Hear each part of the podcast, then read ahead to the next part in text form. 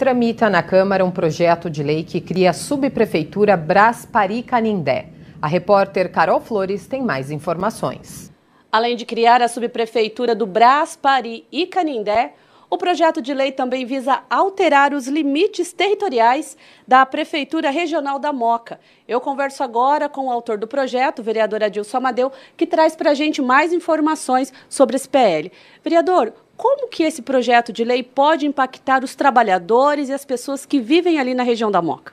É, olha, esse projeto é um projeto não porque eu nasci no bairro, sou morador do bairro e tenho lá um comércio no bairro que eu peço. É que eu sou vereador, o fiscalizador do município, e aí a gente fala assim: olha, onde transita 400 mil pessoas num comércio que é o maior da América Latina, aonde tem 19 shoppings e também tem 35 mil pessoas trabalhando irregular nas ruas do Brás para Icarindé, nada melhor do que ter uma subprefeitura exatamente no bairro do Brás para Icarindé.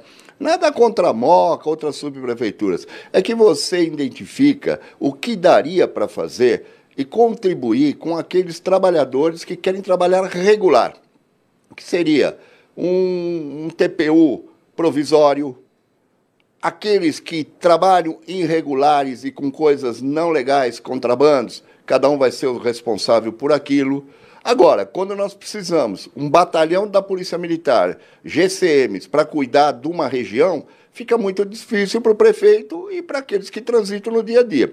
Nada melhor do que ter uma subprefeitura, Brás, Pari e Carindé, para a gente organizar aquele bairro que veio do nada e do nada ele se consagrou sendo o maior polo gerador do comércio da América Latina, onde você encontra o que você quiser na área do comércio. Então, estou insistindo, falei com o prefeito Ricardo Nunes e estou sempre na espera de deixarem eu colocar para ser votado.